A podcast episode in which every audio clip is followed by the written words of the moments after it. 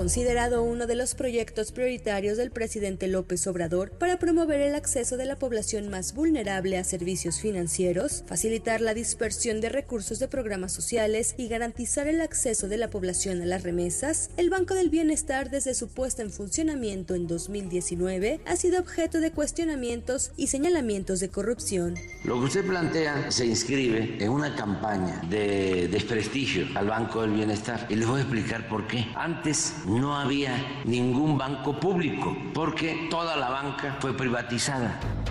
El primer tropiezo ocurrió casi al inicio del sexenio, cuando se intentaron adquirir 8.000 cajeros automáticos por un valor de 10 millones 800 mil pesos. Sin embargo, el contrato, el cual fue a través de adjudicación directa, fue cancelado de manera anticipada, tras argumentarse falta de recursos, aunque en realidad se supo que la empresa contratada VIP Colmex no contaba con experiencia ni con capital suficiente para llevar a cabo un proyecto de tal magnitud. Lo ocurrido le costó la chamba al entonces director del banco del Bienestar, Rabindranath Salazar Solorio, y en su lugar fue nombrada Diana Álvarez Mauri. Desde entonces se documentó que 9 de cada 10 pesos de las compras del Banco del Bienestar se hacían a través de asignaciones directas, lo dio a conocer el IMCO en abril del 2022. El mismo año, los programas Tandas para el Bienestar y Créditos a la Palabra registraron pérdidas por 128 millones de pesos, debido a que el Banco del Bienestar no pudo cobrar los créditos que se le otorgaron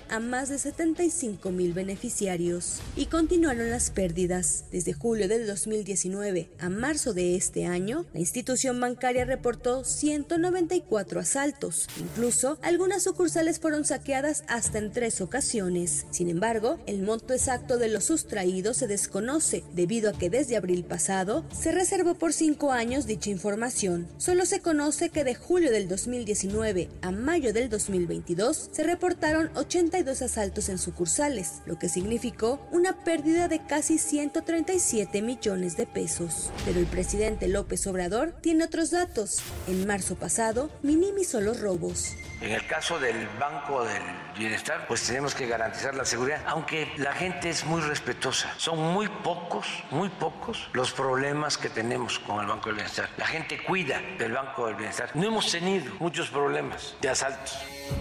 El alto número de asaltos obligó a la institución a contratar seguridad armada para sus más de 2.000 sucursales en todo el país, así como para el traslado de valores, por lo que pagaron 1.307 millones de pesos. Y un escándalo más. Recientemente se dio a conocer que los directivos del Banco del Bienestar contrataron un seguro de vida para sus empleados por el cual pagarán más de 16 millones de pesos, pese a que la ley de austeridad republicana prohíbe la contratación de dichas pólizas.